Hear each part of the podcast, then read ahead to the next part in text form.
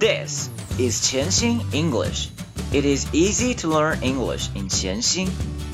让我们每天一起前行。Welcome, episode two hundred sixty-nine. I am your host Brian.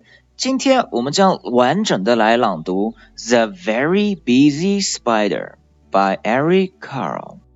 Early one morning, the wind blew a spider across the field.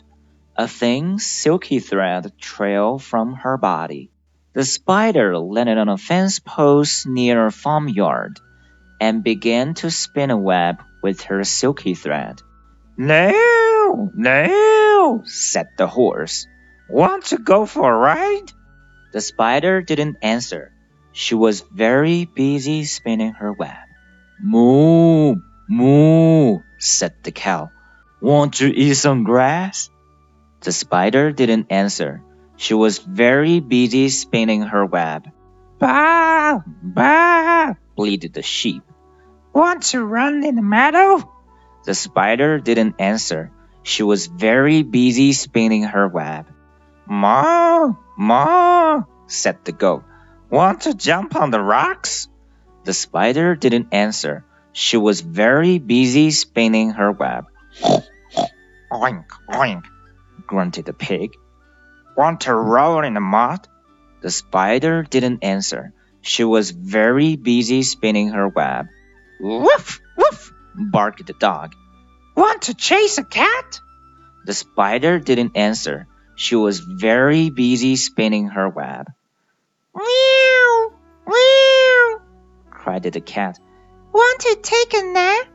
The spider didn't answer. She was very busy spinning her web. Quack, quack, called the duck. Want to go for a swim? The spider didn't answer. She had now finished her web. Cock-doodle-doo! crowed the rooster. Want to catch a pesky fly? And the spider caught the fly in her web, just like asked the owl. Who built this beautiful web? The spider didn't answer. She had fallen asleep.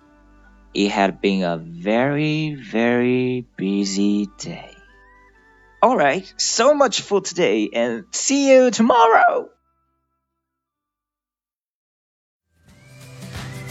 如果您觉得潜心语对您有帮助，请将他的微信号分享给其他朋友， 这是您对我们最好的鼓励。谢谢。